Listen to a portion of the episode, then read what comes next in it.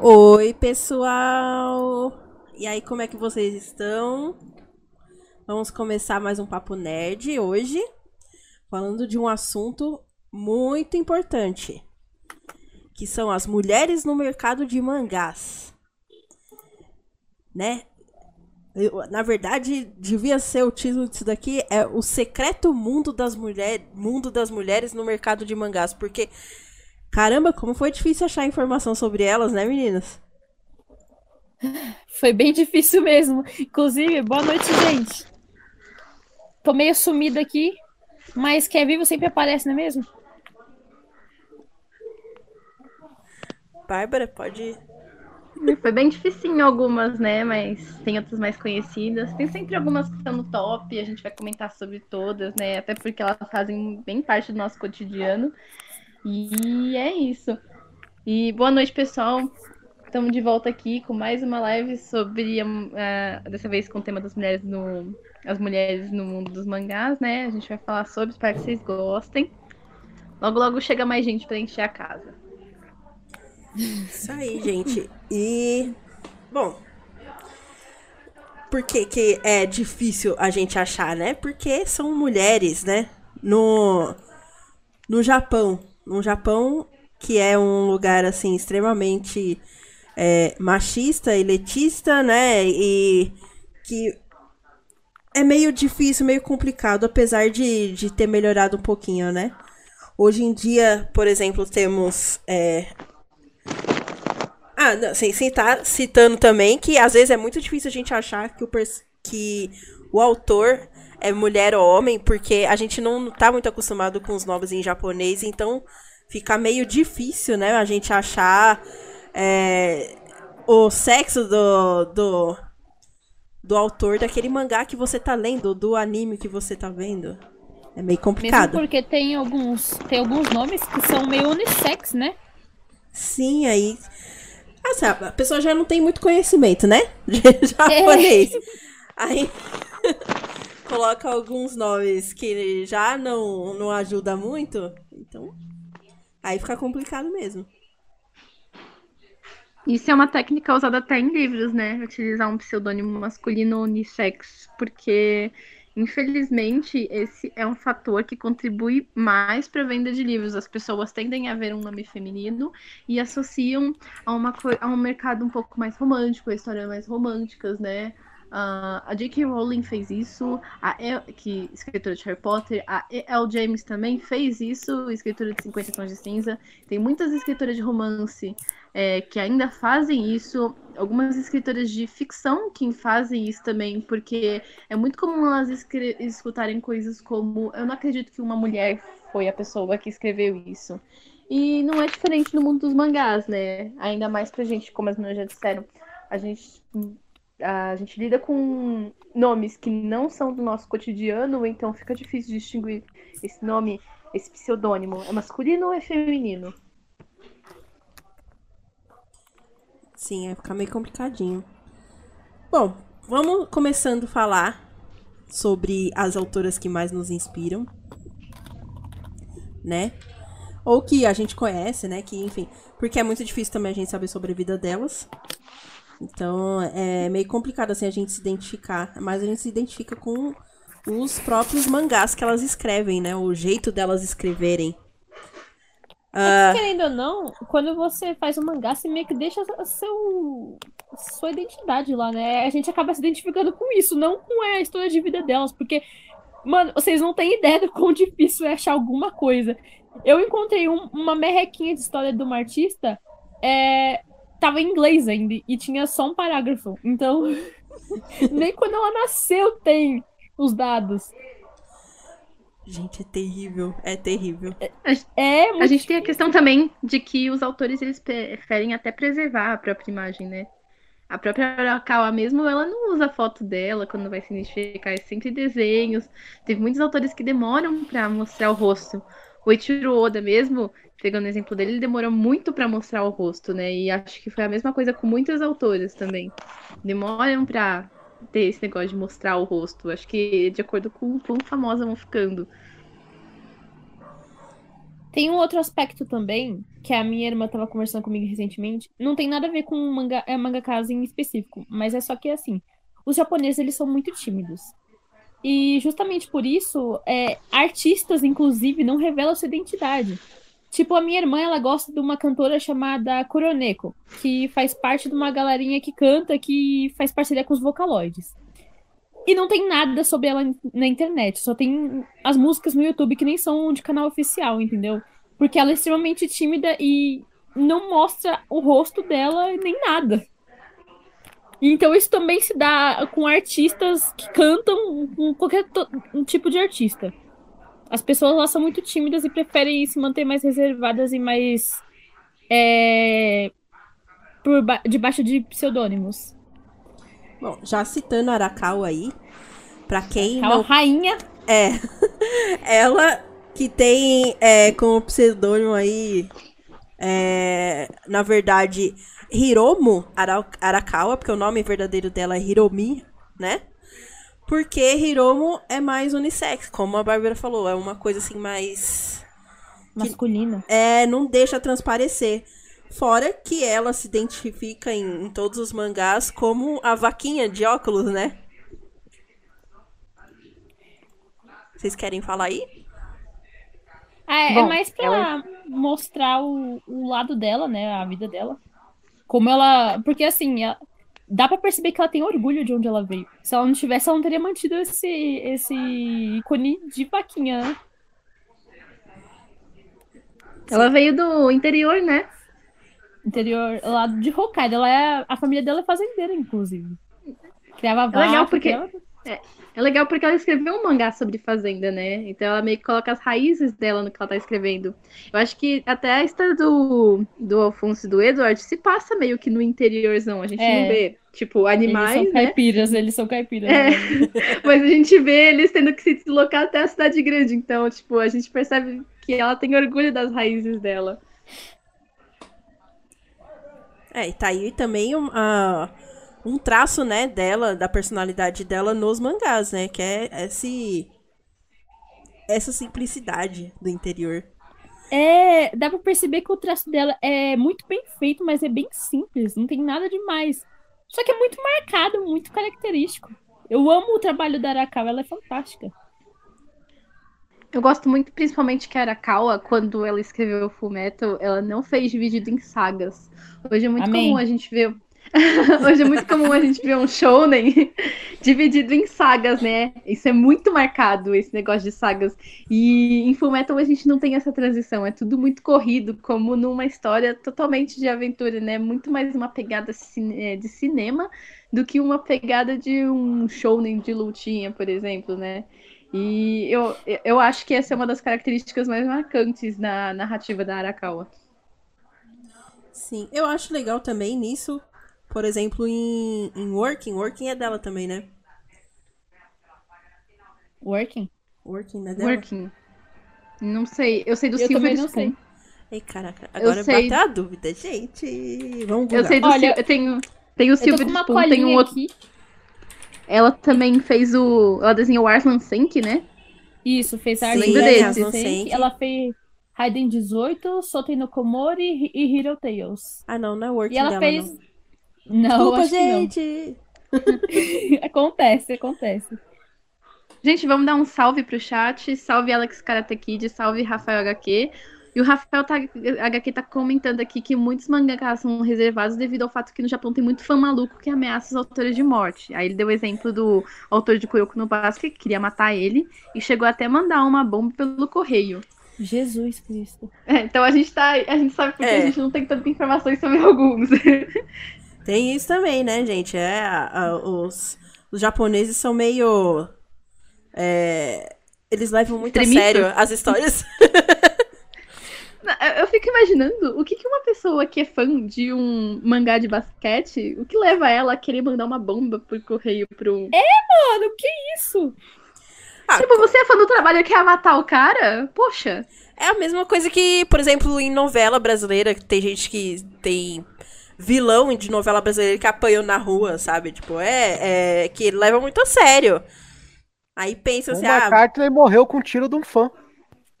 Oi, Raul. É verdade. Olha aí, aparecendo. Bom? Boa noite, Pessoal. pessoal. Eu cheguei atrasado, mas cheguei. É que eu estava na. Fazendo Atrasado outros estava em outros afazeres. Estava caminhando com uma doca. Tava, gente. Acabei de ver, ó. Ele chegou, em- ele chegou na casa dele dando a mãozinha pra Madoka. Em breve vocês vão saber o porquê, tá? Fiquem aí espertos. Mas aí, estamos no ar, né? Eu não cheguei tão atrasado assim, eu acho. Mas só 10 não. Não, a gente É. só introduzimos o assunto e falamos da. Tava falando da Hiro Morakawa. Ah, é eu vi, eu vi um pouquinho, eu vi um pouquinho.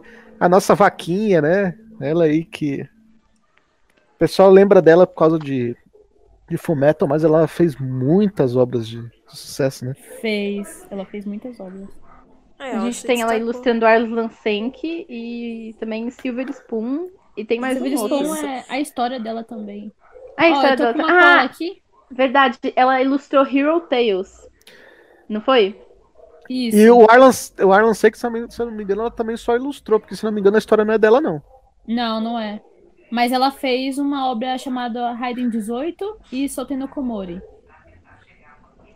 Só que no Hero Tales ela tá com um nome em chinês, então. Tá, e Eita. outra coisa, né? Até pra se adaptar ao mercado, pra não. Huang as pessoas não estranharem, né? É. Ah, ela, mas ela fez várias artes. Ela fez arte de uma. Acho que de um livro que veio pro Japão. Ela fez arte disso. E mais um monte de coisa. Maravilhosa essa mulher, gente. Quero casar com ela. É, é legal frisar que as pessoas acham, tipo, pensam, ah, a pessoa vira mangaka, aí ficou rico e lá lá, não é bem assim, né? Tipo, a- o mangaka também trabalha como ilustrador lá, faz outros servicinhos por fora, né? Mesmo porque a maioria dos lucros fica com a editora, né? Sim, totalmente. Tirando o Oda, porque o Oda não tem tempo. A situação do Oda é complicada. Deu uma melhorada esses últimos anos, graças a Deus. É, graças a Jump, que foi. Bom, como não é homem, vamos, vamos deixar o One Piece lá guardadinho, já Sim, falei demais sim. One Piece. Bom, Hiro Morakawa, amigos. Tem outras mangakas também. Não, sim, sim. Vocês, vocês querem seguir? Vocês querem continuar com ela ou querem ir pra próxima? Acho que a gente já falou tudo. Ah, não. Eu, a- eu acho que pra fechar, é importante ressaltar que a Morakawa ela tem uma ótima retratação de personagens femininas fortes, né? Sim. A gente não. Nós não temos personagens sexualizadas. E quando eu falo sexualizadas, eu não acho que a Luxúria é sexualizada, porque ela é a Mano, Luxúria. a a luxúria personificação não da é Luxúria- sexualizada. Ela tá representando. Né? Por mais Ela que tá representando a luxúria. seja luxúria, ela não é sexualizada nem um pouco, gente. Vocês estão entendendo o, o nível, mano? A luxúria nem tem peitos absurdamente grandes, ela é normal. Ela só é muito bonita. Ai, essa mulher. E sim, sim, meu, isso é fantástico. Ela conseguiu deixar uma personagem sexy e de um jeito que não ofende o público e ainda conseguiu preservar a imagem feminina e trazer mulheres fortes, bonitas, independentes, inteligentes que estão presentes durante a obra inteira. E isso que eu acho que é uma das coisas mais fantásticas da narrativa dela. Ela consegue fazer uma mulher forte sendo poderosa e não estando apenas sem roupa, né? Exatamente. Eu não sei se tá na lista de vocês, mas eu gostaria de citar um nomezinho aqui, se vocês me deixarem, porque eu acho que é super relevante, já que talvez ela seja a, a autora que ficou mais conhecida em 2019, né? Graças ao, ao anime. Eu tô falando aí da Koyoharu Godouge, que é nada mais, nada menos do que a mangaka de Kimetsu no Yaiba. Também conhecida como a George R.R. Martin dos mangás, né? Pois é, tá né? vendo? Gente, eu acho que você está exagerando um Eu ainda, pouquinho, eu ainda né? não cheguei aí nessa parte, não, hein? Eu nem vi o mangá e já tô sabendo de umas coisas, gente. Tenho medo, tenho medo. Gente, eu procurei sobre essa mulher, eu não encontrei, foi nada. Eu também não Olha, eu, encontrei vou, então nada. posso, então, eu, mas não encontrei. Eu estou aqui para isso. Eu cheguei para Fala, falar de Raul. Kimetsu. Foi na Olha Deep só. Web procurar dados da manga. Exatamente. Inclusive tá no Xvideos no vídeo dela do. Não, não, não tá no vídeo da Nezuko. mentira. Calma. Calma. Na verdade, é que aos 24 anos, né, ela, par- ela participou do 70 Jump Treasure Newcomer Manga Awards em 2013 com o trabalho Kagariagari, certo? Que é um mangá de, de um matador de demônios de 45 páginas, né? Um mangá de matador de demônios, né? Então, tipo, tá. Várias shot.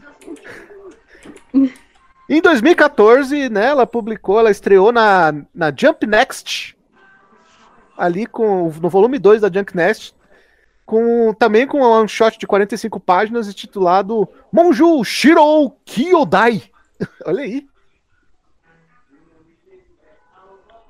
Também, depois ela fez outro, ela, ela fez vários one shots para Jump, ela fez outro chamado Houkotsu-san, que ela, nesse foi publicado já na Weekly Channel Jump, já em 2014, né?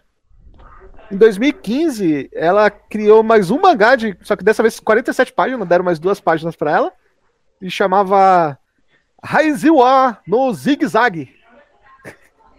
Era um nome mais difícil que o outro para falar. Né? Também na Weekly Shonen Jump, olha aí, ó, tá vendo? Ela, ela foi literalmente de degrauzinho em degrauzinho na Shonen Jump, hein? Então, já aí em 2016, aí em 2016, ela conseguiu lá sua primeira sexualiza, uh, serialização, né? Que é Kimetsu no Yaiba, o Demon Slayer aí, que todo mundo sabe, que estreou em 2016 no, no, no volume 11 de 2016 da revista, né? Eu não sabia. Eu não fazia a menor ideia. É, tá vendo? E é um... Gente, uma mulher na Jump. Essa mulher na Jump. Meu Deus, eu já tiro meu chapéu pra ela, eu, já tiro minha roupa eu tô torcendo, ela. Eu tô torcendo muito pra ela não desperdiçar a posição dela, que nenhuma certa autora fez. Ih, que que é isso, Bárbara? Agora você fala. Ah, eu tenho tá, muita. Já sei, já sei. Você sabe Fala. quem é? é Fala, pode falar, Bárbara, pode falar. Não, é de Katekyo Hitoma Reborn. Ela pegou a obra dela e jogou no lixo. Mas eu fico, eu fico pensando, gente. Será que foi ela? Foi. Pior que foi mesmo. Não. Olha, é que assim, é, eu acho que ela ficou muito sobrecarregada. Eu não sei se vocês lembram da época que o mangá foi mais ou menos cancelado. Ela tinha. Fazia poucos meses que ela tinha sido chamada para ilustrar Pais Copés, né? E, assim, não tô, não tô questionando o trabalho dela, não tô questionando as escolhas dela, mas eu sei que depois disso, ela começou. Eu não sei se foi uma decisão editorial, se foi decisão dela. A, a narrativa dela começou a ficar muito complicada. Ela saiu da, do desenho à mão e começou a usar o digital. E isso começou a, a danificar a narrativa dela, porque as lutas é, principalmente, é, as lutas de Reborn começaram a ficar muito difíceis de entender. Não sei se vocês já viram aqueles rabiscos de storyboard. As lutas pareciam isso. Era muito difícil de entender o que estava acontecendo. E a, a tinta que ela utilizava não era preta, era cinza. Então, às vezes era muito difícil de distinguir algumas coisas do traço. A narrativa estava ficando arrastada e pesada. Tinha muito, muito, muito, mas muito diálogo para pra pouca é, página sendo desenhada, né? Um, a última obra, da, o último arco que ela tinha escrito já tava totalmente com vários fios soltos. Você ficava se perguntando, mano, o que, que vai acontecer? Como é que ela vai juntar tudo isso?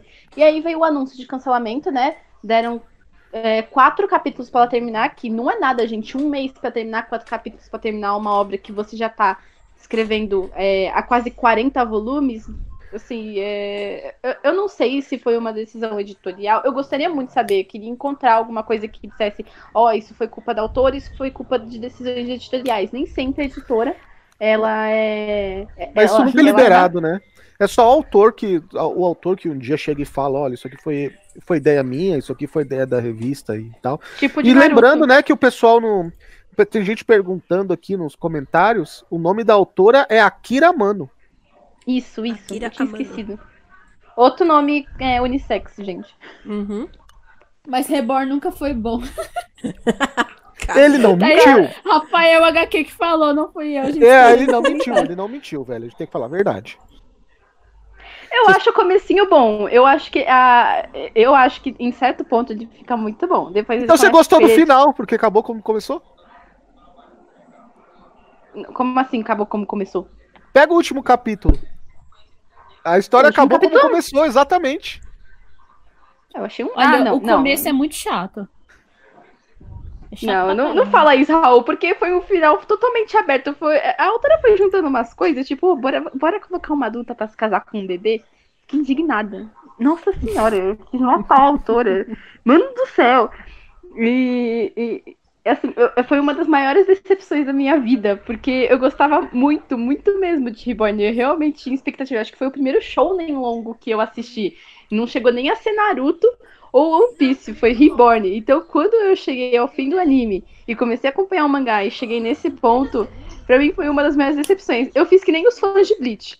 Né, naquela época, o, o mangá não era publicado pela Panini. É, a Panini demorou muito tempo pra publicar o mangá. Eu lembro que eu baixei o último capítulo, peguei e apaguei todos os 40 volumes do meu computador, de tanta raiva que eu fiquei com aquele final. Caramba! E aí, vamos pra próxima Caraca. Vamos pra alguma que seja boa? Quer dizer, vamos pra.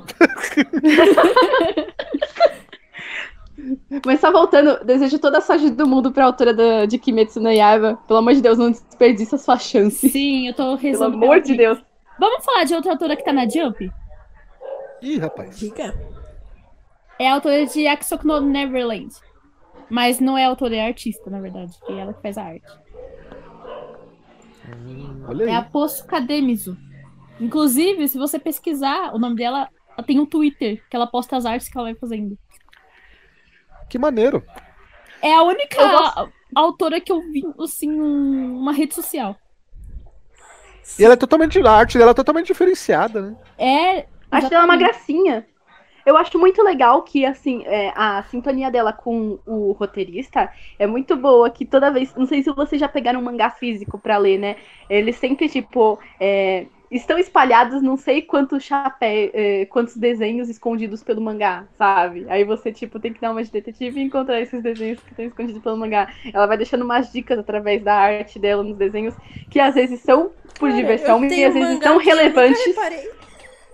E às vezes são não. relevantes pra, pra história. Eu acho isso muito divertido. E eu acho o traço dela uma gracinha umas crianças muito fofuchas, sabe? Daquelas que dá vontade de apertar. São, Olha, criança com cara de sapeca. Elas não parecem crianças, mas assim, eu acho a arte bonita no geral. E aí? Mais alguma coisa para falar dela? Hum, eu, eu só pesquisei sobre outros trabalhos dela. Ah, eu, hum. eu vi no Twitter dela que ela fez arte de algumas coisas relacionadas a Yu-Gi-Oh! Não lembro exatamente o que. Yu-Gi-Oh! Caramba, que legal, eu não sabia agora. disso. Que eu sigo lá no Twitter. Aí quando você descobre, ela jogava cartinhas, tá ligado? Ah, isso seria bem bacana, viu? Vamos falar de uma de uma outra autora maneira? Bora. Bom, eu quero falar de alguém aqui que pode, pode se dizer que foi. Ela, ela fez o, o que parecia impossível. Ela consertou Cavaleiros do Zodíaco. Ah! é, eu tô falando de Shiori Teshirogi. Com um dos traços mais lindos que eu já vi. Tanto o mangá quanto o anime. Eu acho sensacionais. Eu gosto muito da delicadeza que ela teve pra contar a história de Cavaleiro Zodíaco desde os primórdios, né? Ela toda essa delicadeza que ela teve, olhar contexto histórico, consertar alguns errinhos, né? E principalmente deixar o Cavaleiro de Câncer bom. O Marigold com certeza é um dos melhores cavaleiros que eu já vi em Cavaleiro Zodíaco. Eu tenho um carinho muito grande por ele. É, depois daquele ranço que a gente vê no clássico, né? A Máscara da Morte, quando a gente vê o Marigold em The Lost Canvas, você fica tipo, não! E ao mesmo tempo fica muito feliz por ele, porque ele é um personagem muito bom. E a gente também tem uma participação feminina muito importante ao longo de Sensei The Lost Canvas. A Yuzuhira. Yuzuhira. Yuzuhira. Isso. A gente tem que lembrar que ela não é qualquer pessoa. Ela trabalhou, talvez, com as duas obras mais importantes do Ocidente sabe? Dois dos quadrinhos mais importantes do Ocidente. Porque ela trabalhou com Cavaleiros do Zodíaco, né? Uhum. E ela fez o mangá, ela foi escolhida para fazer o mangá da Liga da Justiça. Nossa, não sabia! Que demais! Em 2017. Aquele... Inclusive, se eu não me engano, a Panini trouxe esse mangá da Liga da Justiça e é ela que desenha. Nem... Eu nem toquei na arte da pessoa. Eu vi esse Mas mangá, ele tá com. É maravilhoso. É. Ela é uma artista muito. Muito boa, mano. Arte linda, puta uhum, merda. Uhum. Eu tenho aqui a lista de mangás que ela fez aqui, vocês querem saber? Pode falar. Eu quero. Vamos lá, ela fez Dear My Doll, que é um volume, um Takumbou. Delivery, de dois volumes. Kanojo ga Tonda Ri, um volume. Kieli, dois volumes. Sensei Lost Canvas, 25 volumes. Sensei Lost Canvas Gaiden, 16 volumes. Batman e Liga da Justiça, um volume e ainda em andamento. High Speed Free, dois volumes. Isso aí. Infelizmente não conheço as outras obras, mas só de ter Cavaleiro Zodíaco no negócio, a gente já sabe que a pessoa é top. Principalmente, gente, quero demonstrar minha injustiça porque Cavaleiros não teve segunda temporada, né? É isso eu aí. também fico meio indignada. Muito bom. É incrível, né? Como uma obra como Lost Canvas tenha sido cancelada, né? Eu É, e tem umas obras aí, tipo, Ômega, que tá aí, esse, continua, né? Continua durante um bom tempo. Pois é. Tudo bem. A vida não é justa, né? Pelo menos a gente tem um mangá. tá rindo do que, Natália? Você é muito afrontosa, mano. Tem- não, mas pode ser. Tem coisa pior. Você pode pe- pegar uma das melhores obras de Cavaleiros do Zodíaco, que é Sente Achou, que também é mulheres no. Né, mulheres cavaleiras, e botar num estúdio que arrebenta com, com, com todo o roteiro e a arte do, do- da história. Que a E versão a em gente ainda é obrigada a ver a autora se desculpando pelo fracasso do anime, que ela não teve dedo nenhum. Que É, né? porque- Botam a coitada da autora lá na roda, né? Não, fora, nem utilizaram o traço dela. Pegaram um traço horroroso de. Eu acho que é o mesmo. É, é uma mistura de Pirikiwa com o traço antigo de Cavaleiros. Aquela mesma É, eles tentaram deixar Ômega. mais próximo do, do, ar, do, do traço do, do Cavaleiros do clássico, né? Você vê isso, é inclusive, quando aparece as cenas que aparece o Seiya. Sim. Mas acho que, tipo, de- deveria ter respeitado que nem o Lost Canvas, sabe?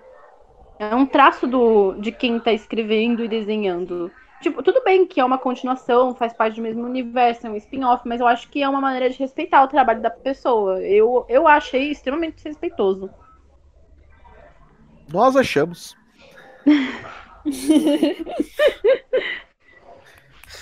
Eu tô começando a Eu fico começo a chorar quando fala de Cavaleiros do Zodíaco.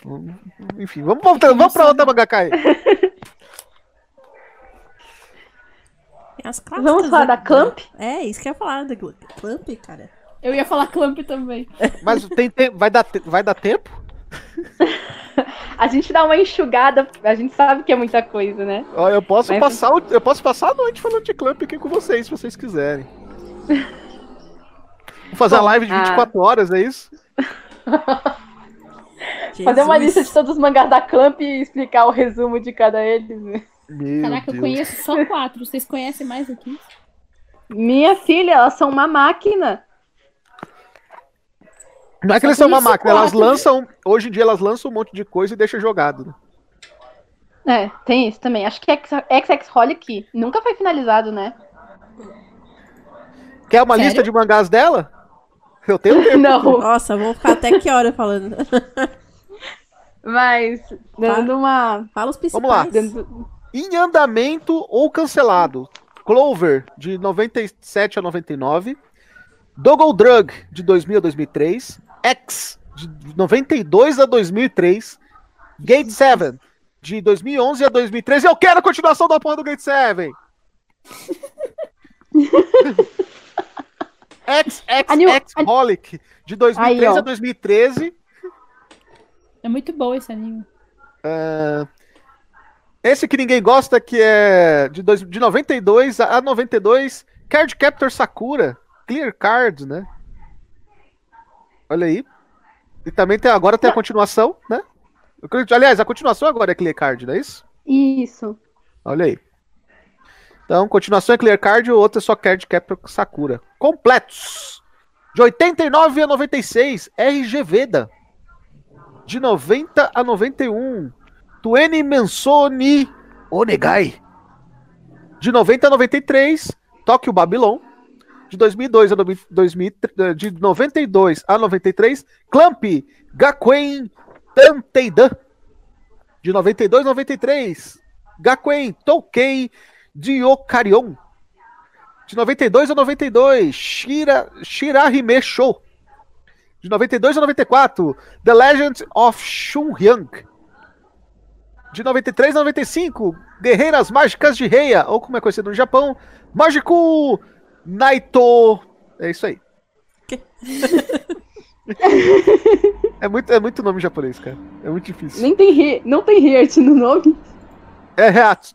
É Reaisu. Ah, tá. É ah, Reiaçu. Tá. É, é Mágico Naito Reiaçu. Maravilhoso, né? De 93 a 95. Niyumi-chan, no País das Maravilhas. De 93 a 95. Watashi no Suki Nahito. De 96 a 2000. Card Captor Sakura. Olha aí. De 96 a 98. Wish. 99 a 2003, é, 2001. Angelique Slayer. Eu adoro essa, essa obra, cara. De 99 a 2000. Suki. Da Karasuki. De 2001 a 2002. Esse aí que também é muito bom. Chobits. De 2004 a 2004. Clamp no Kizek. De 2003 a 2009. Subasa. Subasa Chronicles. Ainda tem. Não, não acabou. Trabalhos curtos. Eu sei. Tenshi no Bogilgado. De 89. Xia, é, Xiao, Xiao, nossa, esse é difícil, hein? Xiaowasi ni Naritai. Nossa, caramba. Rapaz, Tenku. Senki Shurato Orijanaru Memori Daruma. Eu preciso de algum japonês nessa equipe, cara, é foda. Chama Koinua Kenta no Mawarimono. Mais uma.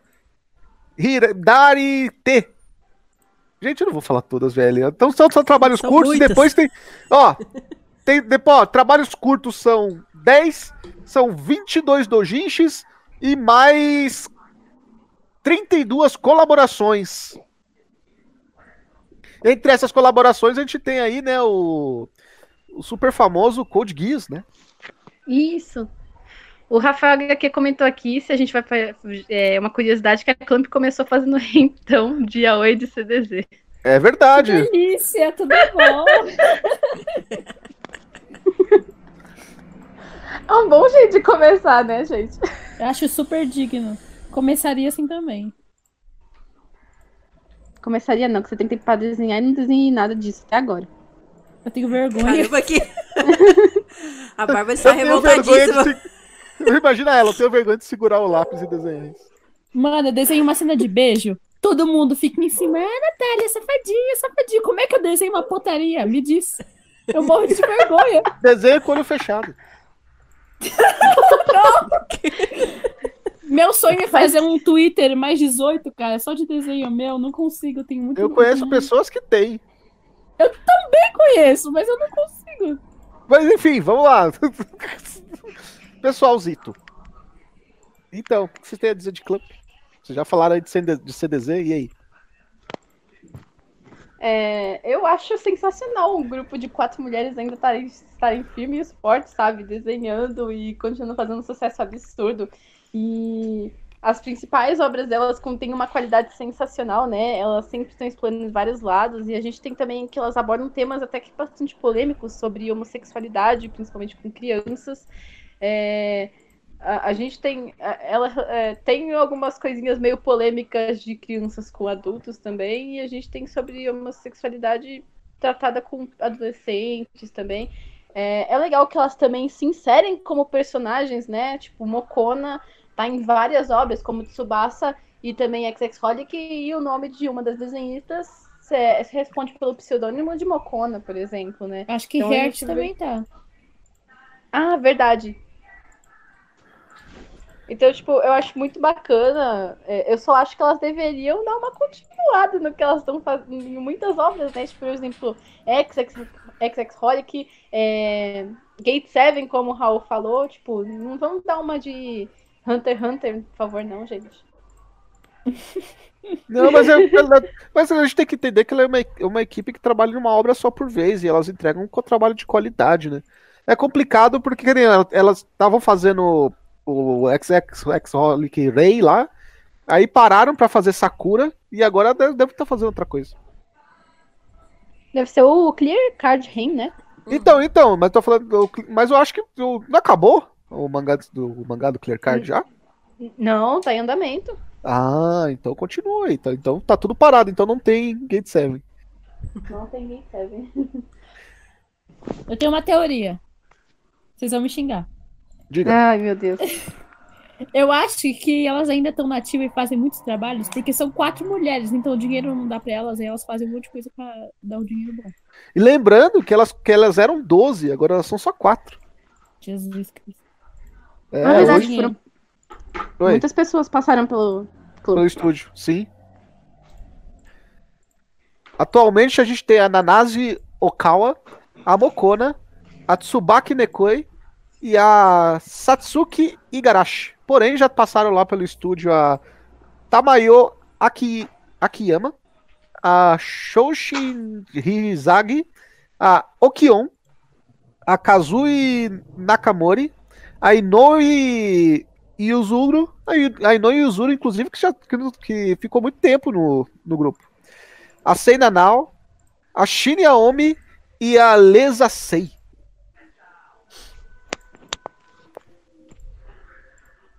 É muito nome japonês, gente. É muito nome.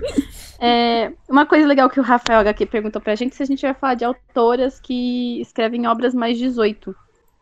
Ih, rapaz, olha aí. Olha, eu não conheço muitas não, viu? A não ser Yaoi. Eu tenho algu eu conheço algumas, mas elas não são tão conhecidas. Eu tô tentando aqui achar um arquivo que eu tenho anotado do nome, porque eu fiz uma listinha com a Luana, que escreve no nosso blog, sobre recomendações de alguns mangás. E, algum, e a gente vai anotando alguns que. Principalmente autoras que sabem trabalhar romances eróticos de maneira saudável, né? Sem ser abusível, sem ser De maneira tóxico. saudável. É, a maioria é tudo tóxica, sabe? É, inf- infelizmente tem autoras super renomadas. hum, é, pode citar nomes? Pode. Pode, ué. claro. A gente tá aqui pra isso. É, tem a, a Shinju Mayu, é, acho que é a mais conhecida do ramo de mangás é, shoujos, não é josei, é shoujo erótico, voltado para esse meio, só que a maioria das obras delas são absurdamente tóxicas, são... é, é, vocês podem pesquisar qualquer coisa da Shinju Mayu. É sempre o mesmo cara bonitão, só muda a cor do cabelo, é o mesmo traço, é a mesma cara, com a mesma menina, é, mesmo traço, mesma cara, mesmo tamanho de corpo, essas coisas, e é sempre situações em que o cara tá sempre é, sobre ela. E eu não tô dizendo no sentido só sexual, tô dizendo, tipo, até na questão da vida, de como ele manda na vida dela e de como ele determina as escolhas dela.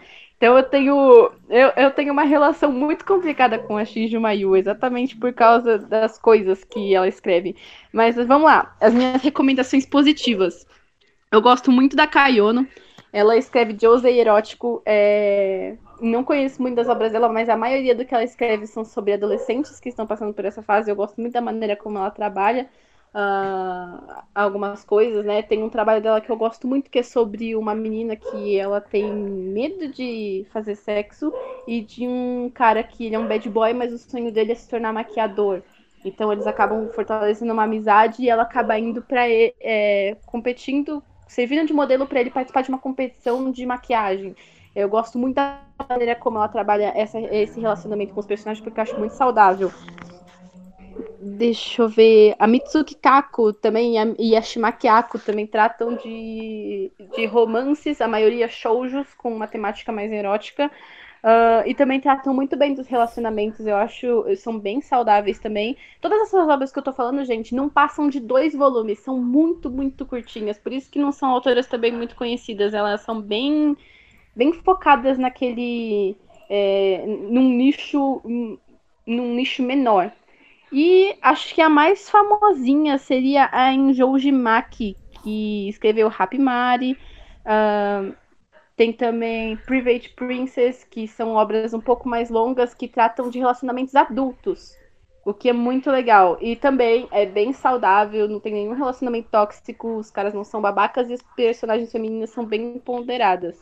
Então fica aí a dica de algumas autoras de shoujos e eróticos que eu gosto bastante. Tem um que eu conheço que não é necessariamente erótico, mas ele tem uma conotação sexual e nudez, mas é bem. É, bem. É, não tá exagerado, tem uma cena ou outra, assim que é a Kyokujo, autora de Zone Zero e autora de, de Trinity Blood. Infelizmente, Nossa, é Zone Zero foi cancelada aqui no Brasil pela Panini. Poxa, Panini. Não foi cancelado. Não foi cancelado. Eu tá na geladeira. Três... Tá na geladeira. Olha, faz, tá na geladeira faz muito tempo e eu considero cancelado. As duas obras estão na geladeira. Então, na geladeira. E, é, é, ironicamente, elas estão seguindo firme e forte na, na italiana, na panini italiana. Elas estão vendendo assim, tranquilamente. Tá lá, e às vezes dá vontade de ir pra Itália só para comprar os volumes, traduzir aqui e ler, já que a gente não tem condições de comprar aqui, porque é uma obra muito legal. Eu posso falar a real? Marav... Oi, fala. Eu quero aproveitar para falar real. Depois o público reclama que a Panini só vende de lutinha, né? Na internet, não dá. Não tem. Não tem, tem nem HAL tem pra japonês gente... só. Ó, é, eu tô acompanhando o Zanizero porque eles começaram a publicar os volumes, é, os capítulos a cada um mês, eu, é mensal, é, pelo site oficial da editora, mas ele só fica disponível um mês. Tem os cinco primeiros capítulos para você ler em japonês, depois você vai acompanhando. Eu acho que atualmente tá no capítulo 70. E eu só tô acompanhando dessa maneira, né? Ah, mas você não tá entendendo nada. Não entendo nada. É exatamente por isso que eu vou lá e tiro o print. Desculpa aí pela pirataria. Pelo, pro dia que eu puder ler em japonês e poder entender, né? Mas assim, é por isso que eu fiquei. É, apesar de eu não gostar muito de game, eu fiquei muito feliz quando a Panini trouxe um Josei erótico e eu espero que ele venda bem. Eu espero de verdade Gamer. que ele venda bem. Isso, para que eles tragam obras desse nicho pro público, né? Porque é uma coisa que a gente tá em falta aqui. Apesar de eu não gostar, eu quero que as, eu espero que as pessoas gostem. É, é, que eu sou muito chata, desculpa. Mas espero que as pessoas gostem. Eu vi muitas pessoas é, falando positivamente de game. É, e é uma obra que tem uma personagem bem ponderada, né? E tá de um relacionamento entre dois adultos, é erótico. Espero que dê certo para que eles tragam outras obras e continuem algumas que estão na geladeira, como Trinity Blood, que fala sobre vampiros e igreja, e é, Zone 00 que mistura várias mitologias, uh, desde europeias até japonesas, numa coisa um pouco mais sangrenta e erótica. Eu não li game, mas meu cachorro leu e falou que é muito bom.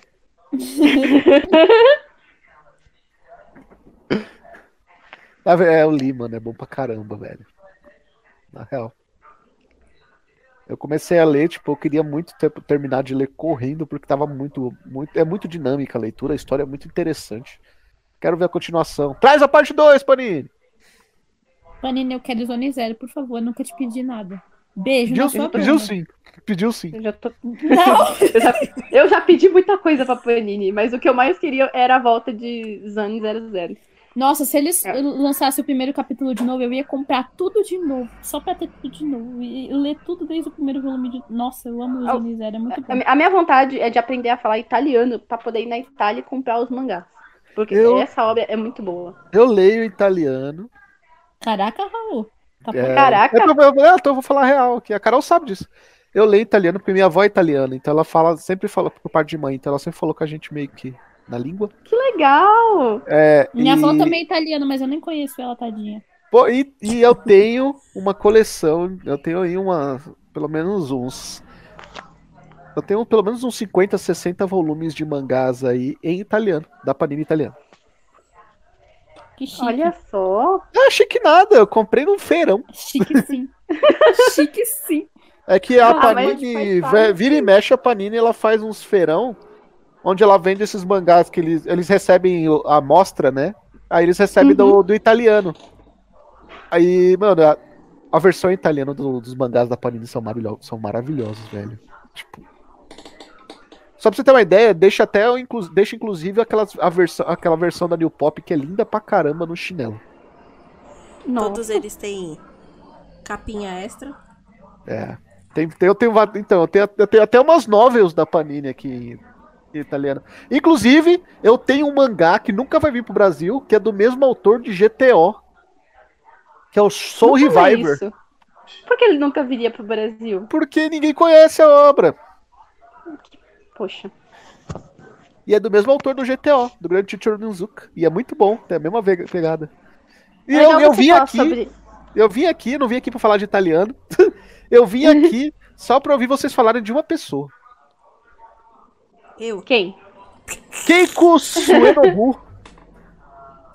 Ah, linda, maravilhosa. Eu amo essa autora.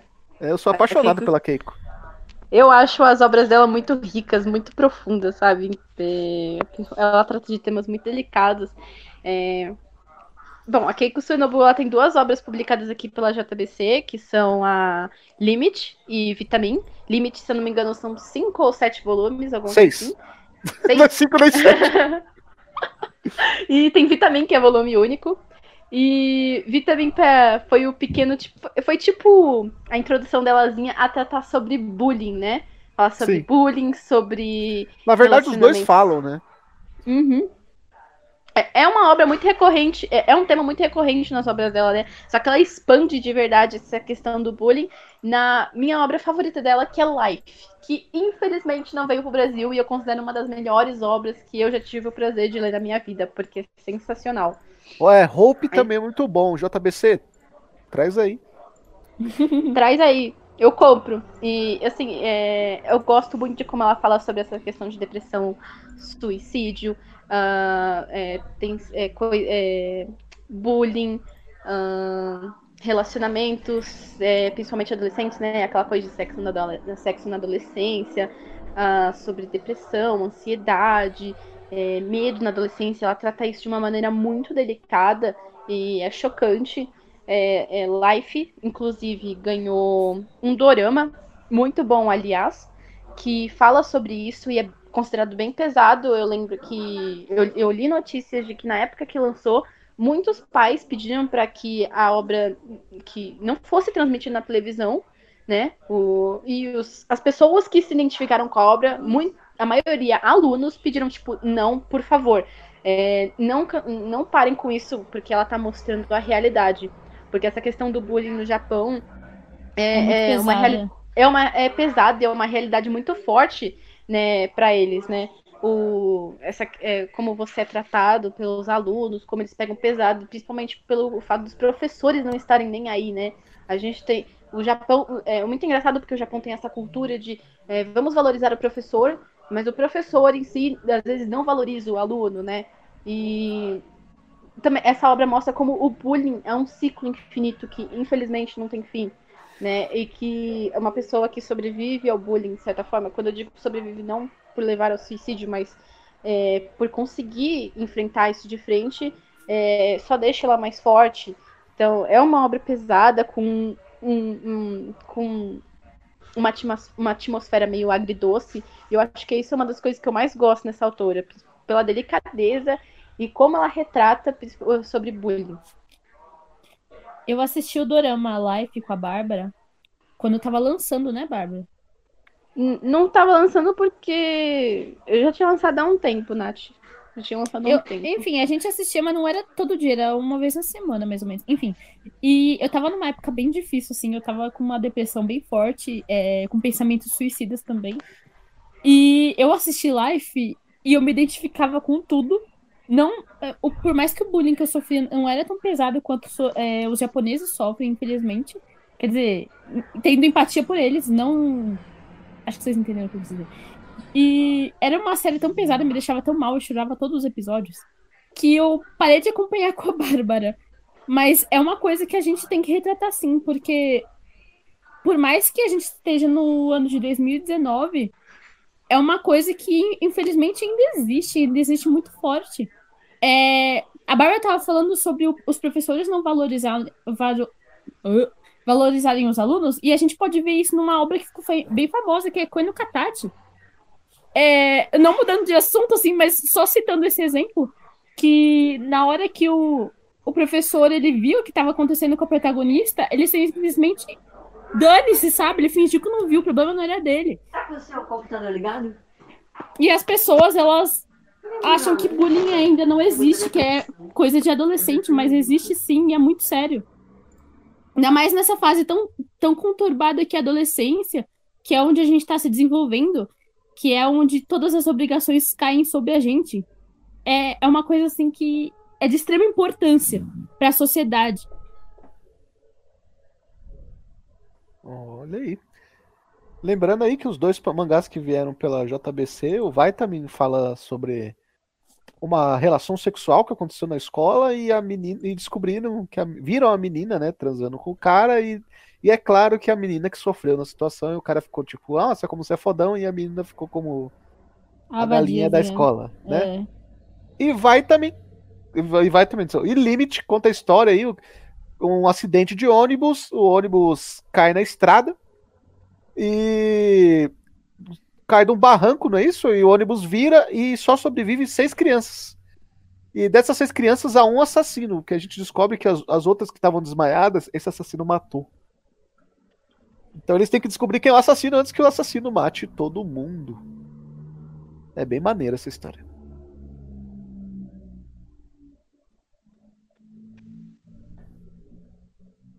Quem é a próxima?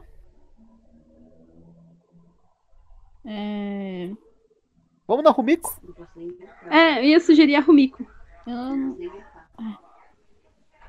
Pode falar, Bárbara. A gente tem a Rumiko Takahashi, que durante muito tempo foi conhecida como a rainha do shoujo. Mas ela escreve shounen, né? e a gente tem muitas obras famosas dela, é, muito conhecidas aqui. Inuyasha, Rama, é, Teve o, o novo, né? Que é o Kainorini. Isso, é. Que é, que a, a, é que a minha irmã, a nossa outra irmã, a Júlia, ela é muito mais fã dessa autora, né? Ela manja pra caramba. Mas assim, eu acho muito engraçado que a, a autora ela consegue fazer sucesso com todas as obras dela seguindo a mesma premissa. Uma menina normal conhece um cara misterioso ou, ou vice-versa. É, ou fantástico que leva ela para outro mundo, seja literalmente outro mundo ou numa aventura, né? E, e aí começa aquela coisa meio é, slice of life, contando a aventura dos dois até eles finalmente se apaixonarem, que demora muito, muito, muito, muito, muito, muito, muito tempo.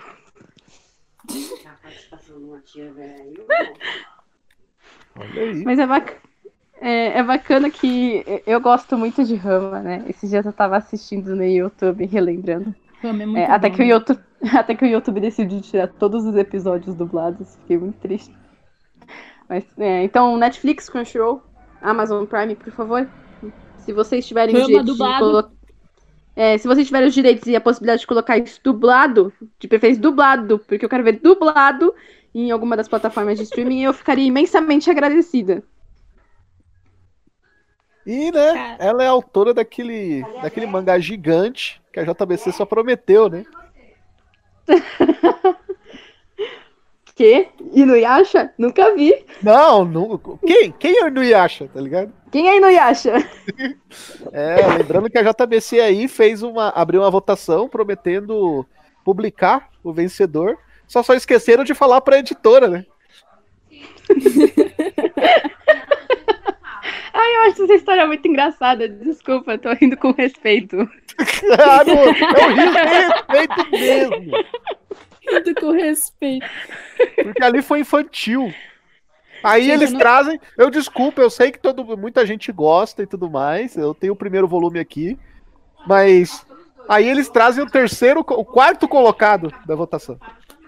Fruits Basket que até por sentidos de mercado faz todo sentido. E olha outra autora feminina de sucesso, né? Uh, tudo bem, né? Eles pegaram o hype do anime e lançaram uma versão que tá muito bonita. Comprei o primeiro volume. É, não sei se vou conseguir comprar os outros, mas a gente tenta. Mas eu espero que para os fãs, que principalmente votaram em Inuyasha, que haja uma republicação em breve. Eu acho que o Brasil tem bastante potencial, principalmente para as obras da Rumiko Takahashi. Não sou uma grande fã da autora, mas tenho, conheço pessoas que são apaixonadas por todas as obras dela e do que ela faz, e eu particularmente acho que venderia bem aqui, se inclusive, desse essa oportunidade. Inclusive se venderam, se venderam no, no Yasha bem. numa época que você só vendia mangá em meio tanco.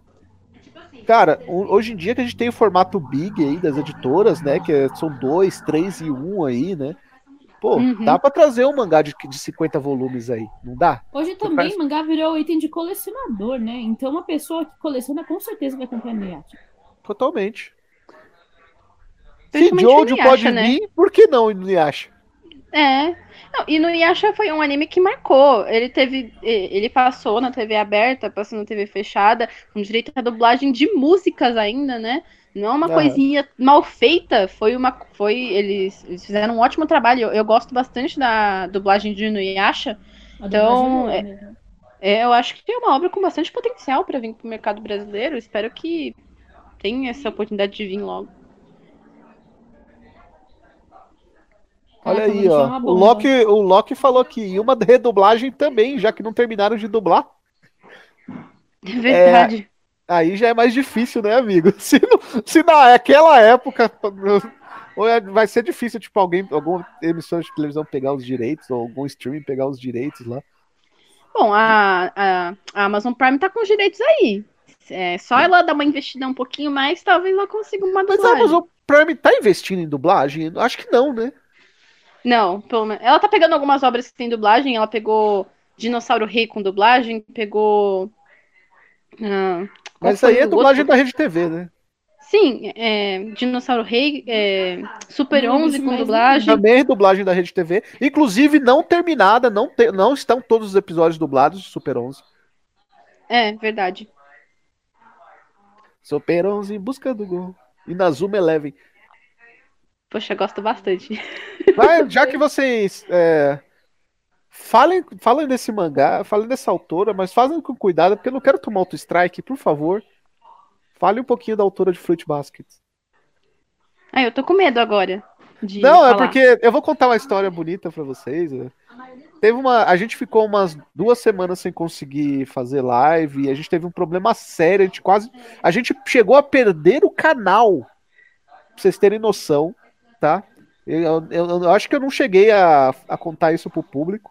A gente, teve, a gente perdeu o canal, a gente conseguiu ter a Carol junto comigo, a gente fez um mega trabalho, principalmente a Carol lá, com, conversando com o pessoal do YouTube para trazer o canal de volta. Até hoje a gente não sabe por que a gente tomou um strike na live, no Papo Nerd com elas de Fruit Baskets. Não, eu, eu, eu, eu não entendo. não gostaram eu, da opinião. Eu, que, eu, eu não compreendo. Vai ver que não gostaram da opinião. É, falando não gostei da opinião, só, vou dar strike. A gente falou muito bem do anime dos caras lindos. Não, porque, não... meu, a gente não. A, a imagem era do pôster que já foi de, já tinha sido adquirido pelos direitos da Sato Company. Já tinha sido adquirido o pôster. Mas a, a Sato é parceira não... da. A, se, fosse, se fosse alguma coisa da Sato, ia parecer que a Sato é, pediu os direitos e tudo mais. Não foi isso. E a Sato é não. é nossa parceira, a Sato é brother. Então, é exatamente isso o problema. Se a SAP não encrencar com a gente, é, porque os direitos já estão no Brasil, a gente não utilizou nenhuma cena do anime, uh, eu acho que não teve GIF, não teve nada, não, a gente só usou o pôster promocional. Então, porque a gente tomou um strike de graça por falar. Não é possível que a gente tenha tomado strike por causa de spoiler. Eu, eu acho isso impossível, não é possível. Isso não, foi nem strike... por spoiler, porque a gente falou só da, da, da primeira cur. Foi. Já tinha acabado ela. Eu tinha acabado de terminar a cur quando a gente falou dela. Então, foi, meu, foi uma coisa, desculpa, YouTube ridícula. Ah, YouTube, YouTube ele tem implicância com um canal pequeno, eu, fico... já percebi isso. Mas tudo bem, mas é que... autora de, de Fruit Baskets. ah, tudo bem, vamos lá. É... Ela escreveu outra outras obras, né? Uma publicada pela Panini, que eu tô tentando lembrar o nome, acho que é Estrelas, alguma coisa. Eu não vou lembrar o nome, mas assim, eu gosto muito da Natsuki Takaya, principalmente por causa de Fruits Basket, foi a, a obra que é uma das minhas obras favoritas de Josei. É, principalmente porque eu gosto da maneira como ela retrata os relacionamentos humanos. Eu fiz um trabalho da faculdade sobre Fruits Basket, porque eu gosto muito de pensar que são bandos de deslocados que nunca é, se sentiram deslocados durante a vida toda para quando eles se encontrarem e se formarem uma família gosta da definição de família dela, gosta como ela insere essa coisa da cultura é, japonesa, essa coisa mais mística na história dela e de como são os relacionamentos humanos. É uma obra para mim bem completinha, com começo, meio e fim. É um pouco mais longa, assim, mas eu acho que ela sube até o final, consegue enxugar bem, ela consegue cumprir todas as expectativas do autor. Uh, então, para mim, é uma obra completa, é uma das melhores obras que eu já li e é um dos motivos pelo qual eu gosto tanto dessa autora. Olha aí. Será que a gente tomou um strike só porque se, o nome curto do mangá é Furuba? E o YouTube achou que a gente tava falando de Suruba? Não, mas você deixou bem claro que era o nomezinho, o apelido dele. Não, não tem como. Eu tenho uma teoriazinha da conspiração, posso? Vai, terraplanista. Teve uma lei aprovada. Me respeita, Natália. Me respeita. É, teve uma lei que foi aprovada na Europa que proibia da pessoa falar sobre certos assuntos por causa de questão de direitos autorais. Será que confundiram é, a gente com um canal português ao invés de brasileiro e por isso acho, a gente toma strike? Acho que não, hein? Até não, porque, é, é porque, eu conheço a sua lei, não tem problema de a gente bater um papo, tem o problema de a gente ficar mostrando imagens, e isso a gente não fez. E o. o é, como é que fala? Quando você abre a live no YouTube, ele tá localizada. Ela já tá localizada. Exatamente. Ora, pois. Meu Ai, gajos! É uma pena. É uma pena. Bom, nossa, já passou do horário, né? A gente tá aqui falando do Yubu. É, caraca, passamos do horário. E não foi nem metade da lista. Olha aí, começamos com a vaquinha e terminamos com, com furuba. Olha aí, que, que, coisa, que coisa linda. é bom que a lista é grande, que dá pra fazer uma parte 2, uma parte 3, né? Eu quero que vocês se despeçam falando quem é a altura preferida de vocês. Começando pela Bárbara. Eita, eu posso recomendar uma outra autora? Eu já falei minha autora favorita aqui, que é Natsuki Não, não é recomendar. Você só fala. É, você só comenta e fala por quê. Não é tipo. É que eu já fiz isso, já falei o porquê que eu adoro Natsuki Takai e eu ia falar de novo. Então eu ia fazer recomendação de uma outra obra que eu gosto. Então fala aí. Que. Beleza.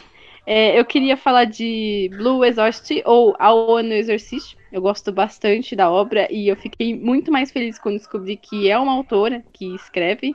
Uhum. Deixa eu pegar o nome dela, a Kazuki Kato.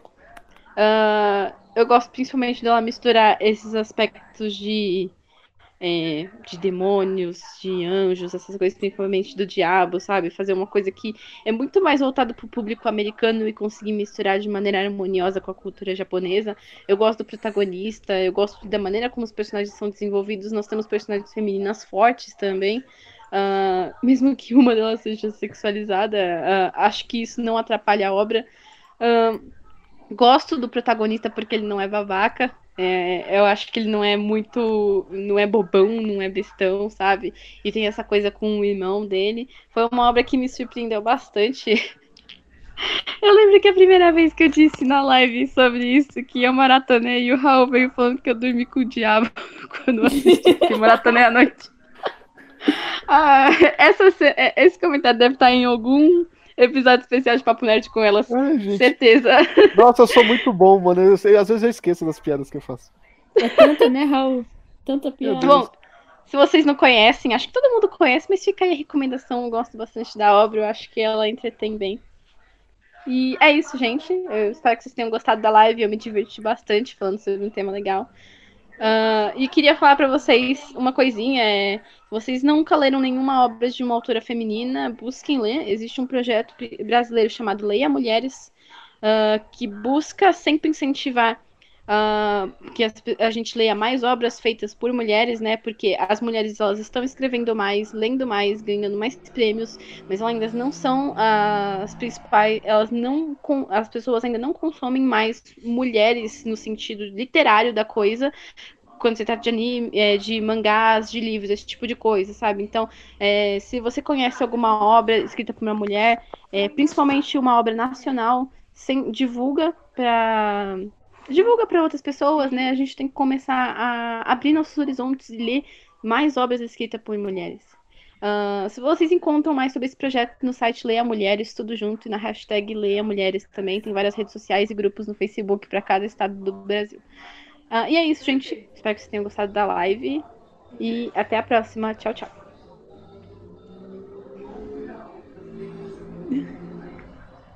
Olha aí.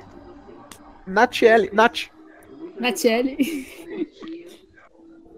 É, vamos lá. A minha autora favorita é a Arakawa, já deixei isso bem claro logo no começo da live. Eu acho ela maravilhosa. Ela é a minha inspiração como artista.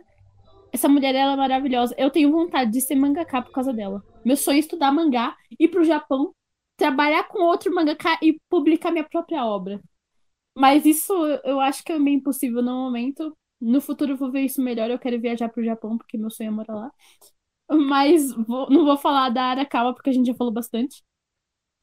É, outra que eu gosto bastante é a Adachi Toka, autora de Noragami. Pra quem não sabe, Noragami é composto por duas artistas, uma que escreve o roteiro e outra que faz a arte. E juntando o nome delas, deu esse Adachi Toka. E são duas sagitarianas, igual a mim. Hum, Igual só Kurumada. Só falando, jogando aí só o que eu quis. Não tem nada sobre elas na. Nenhuma história sobre elas, só tem a foto de uma autora segurando o mangá assim. Da outra não, não tem. E fala que elas trabalharam em um- outros projetos de outros, de outros mangakas antes de iniciarem sua obra original. Enfim, Noragami é um mangá maravilhoso, que eu acredito que vocês conheçam, não vou ficar falando sinopse aqui, porque ele é bem famoso, tem publicado mangá na Panini. Não lembro qual volume, já tá quase no 20, né? Enfim, eu tô acompanhando, mas eu não lembro qual volume tá. Olha aí. Noragami é maravilhoso. Calma, tenho mais que falar. Não, não terminei, não. Tem uma pequena listinha aqui. Bistas, Deixa por pro exemplo. nível 2, deixa pra parte 2. Se vocês contarem tudo, acaba. Não, mas essa lista aqui, ela tá muito simples, tem muito mais. Ah, tá. Vai lá. Deixa pra segunda parte, Nath. Senão a gente fica Eu sem o que já falar, falei, é sério. tá bom, tá bom, desculpa, gente. eu Ela, elas, nada. querem- elas, elas querem entregar o ouro, elas querem jogar tudo assim de uma vez. Tipo o Eu Silvio queria Santos jogando deixar- aviãozinho. Eu queria deixar pro pessoal, assim, recommendations, mas a maioria eles já devem ter assistido. Enfim, gosto muito de Noragami, gosto muito de Fullmetal. E... Eu não sei mais o que falar. ah, lembrei. Eu li ali no comentário que falaram que se eu fizesse um Twitter mais 18 ia me apoiar. Fico feliz. Só isso mesmo. Tchau, gente. Faz logo. Eu tenho vergonha. Eu vou trabalhar isso na minha cabeça, vou fazer isso Ah, no meu- vai ter o lado mais impuro da minha cabeça. na próxima temporada do Papo Nerd com ela, se a gente não, se o YouTube não tirar a gente do ar, vai ter um episódio só com as obras mais 18 da da Nath, tá Jesus Cristo. registrado. Bom, espero que vocês tenham gostado desse episódio. A Carol queria dar um tchau pra vocês, mas houve um probleminha lá e ela não tá podendo falar. Então nós ficamos por aqui até o próximo Papo Nerd com elas. Tchau. Tchau, tchau. gente. Ah, deixa pra lá.